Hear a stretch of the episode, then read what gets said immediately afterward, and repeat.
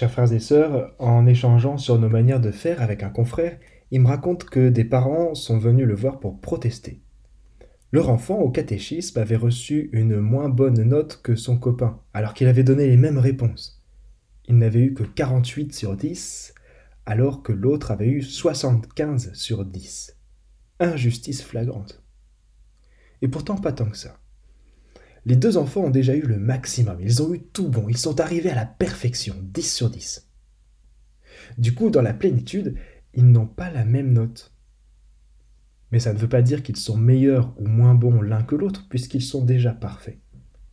La note différente montre simplement qu'ils sont différents.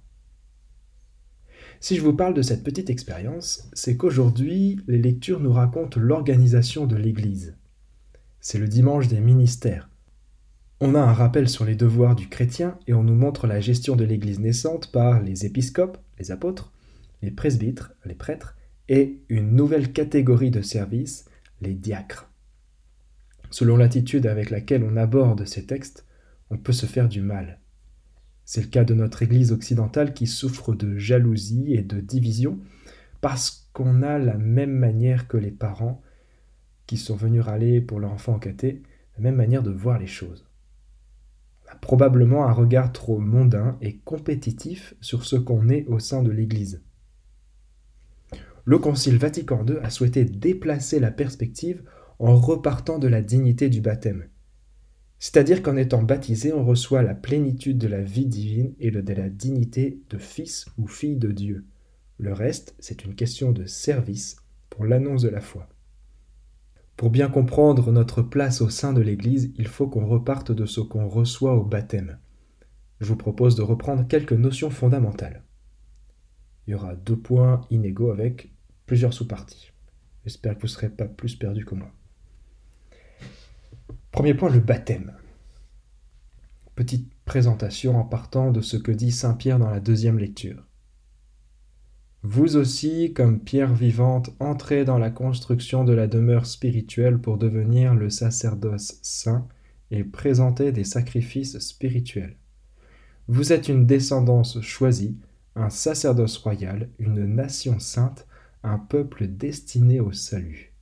Si vous avez remarqué, à chaque baptême, on insiste sur le fait de devenir prêtre, prophète et roi. Ce sont les trois fonctions sacerdotales, prophétiques et royales. L'Église le répète autant dans la liturgie que dans le catéchisme. C'est très important à comprendre parce qu'on parle trop souvent de la manière dont on vit, pratiquant ou pas pratiquant, croyant pour certaines choses mais pas pour d'autres, etc. La question n'est pas tant dans ce qu'on fait que dans ce qu'on est.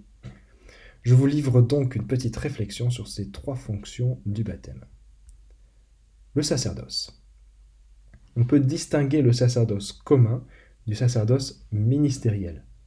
Le sacerdoce commun, c'est ce qu'on partage tous ici. Et le sacerdoce ministériel, je vais l'expliquer après, il vient du sacrement de l'ordre. Donc notre sacerdoce commun, il consiste à être un intermédiaire pour s'adresser à Dieu. On est des vecteurs de la grâce de Dieu et de la supplication du monde qu'on fait monter vers lui. Le fait de prier, c'est accomplir son devoir sacerdotal, tout comme participer au sacrement, offrir ses souffrances et ses contrariétés pour quelqu'un, etc. Le sacerdoce. La fonction prophétique avant de partager des songes et d'avoir un côté mystérieux de celui qui arrive à prédire l'avenir, le prophète est surtout celui qui prévient.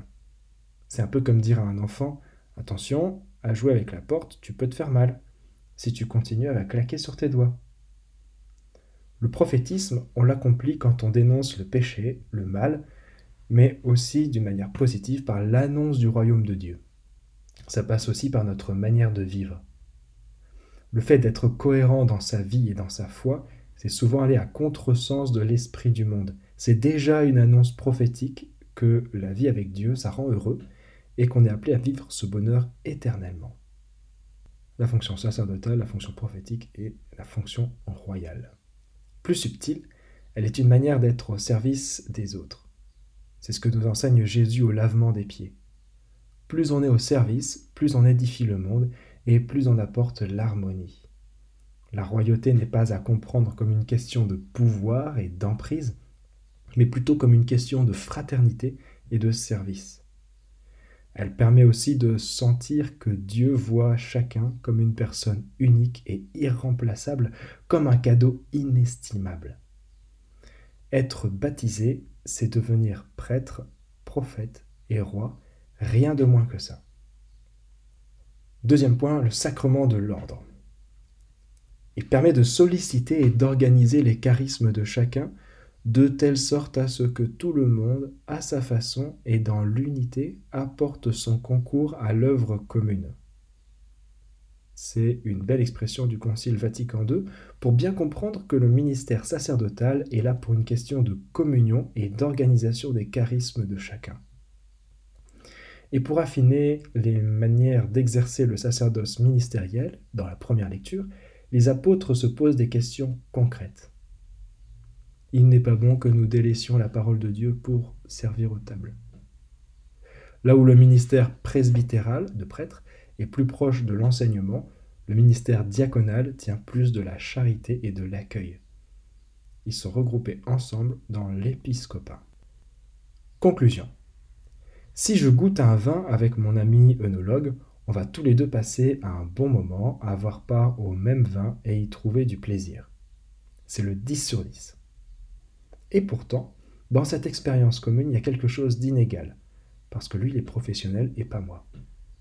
Ce sera la saveur et l'émotion que ça procurera. C'est le chiffre dans la note. C'est l'au-delà de la plénitude. Il nous faut être capable de comprendre qu'on a tous part au même baptême, mais qu'il requiert et développe des charismes et des saveurs différents en fonction de chacun. C'est nécessaire de le comprendre pour entrer dans le thème de l'expansion missionnaire de dimanche prochain. Amen.